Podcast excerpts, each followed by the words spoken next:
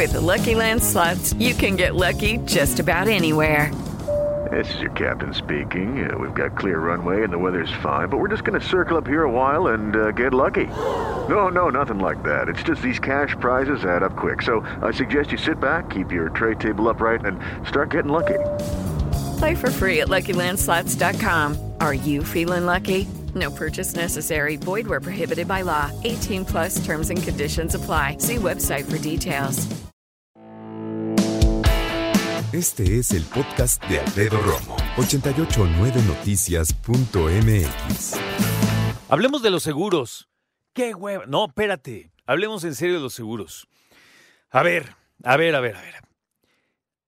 Los seguros, muchas personas creen que son simplemente productos caros y que a lo mejor nunca vas a usar.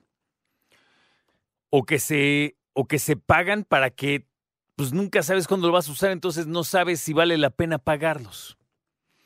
Cuando en realidad los seguros hablan de la cultura de la prevención que debemos tener todos y todas. Fíjate, cuando hablamos de la cultura de la prevención, las personas que son sabias, inteligentes, ni siquiera piensan en ellos mismos. Piensan en terceros.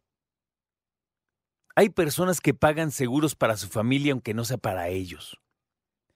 Pero aquí viene una cuestión muy interesante. Tú puedes decir, oye, pues es que yo adoro a mis hijos, prefiero que ellos tengan, ¿no? Pero ya te sabes la ley de la cabina del avión. ¿Saben cuál es esa? Cuando tú te subes un avión y viene el momento clásico en donde las señoritas y jóvenes o señores y señoras que nos atienden en los aviones pasan y dicen, no, pues que aquí al lado están las salidas de emergencia y estas cosas, llega un momento que dicen, si de repente súbitamente baja la presión, van a caer mascarillas del techo del avión. Lo primero que tiene que hacer es ponerse usted su mascarilla y después ayudar a sus hijos. Todo el mundo dice, no, pero es que mi hijo, ¿quieres que tu hijo esté bien? Tú tienes que estar bien. Y para eso son los seguros. Para que si un día Dios no lo quiera, te pasa algo a ti, y no puedas hacer algo al respecto, tus hijos y tu esposa o tu esposo estén tranquilos. Y sobre todo, para no desembolsar un dineral, pero más allá, porque muchas veces no los tenemos, no sé tú, pues, oye, ¿de dónde sacas una lana, no? Tú dices, no, tengo un guardadito. Güey, a ver, los guardaditos hoy por hoy son una cosa bien simbólica, porque, a ver, un cuentón chido, en un hospital privado, échale qué? ¿Un melón, como decimos? ¿Un milloncito? Y si entras por emergencia, peor. Te cuento una historia rápido. Se a enojar mi esposa, pero no le digan. Bueno, no voy a dar mucho detalle para que no me digan nada. Una vez llegamos a emergencias.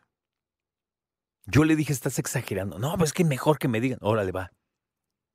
Y me acuerdo que a la chava, a las señoritas que están en admisiones de emergencias, le dije, oiga, cheque esta cortadita. ¿Cree que sea de emergencias? Me dice, no, la verdad no.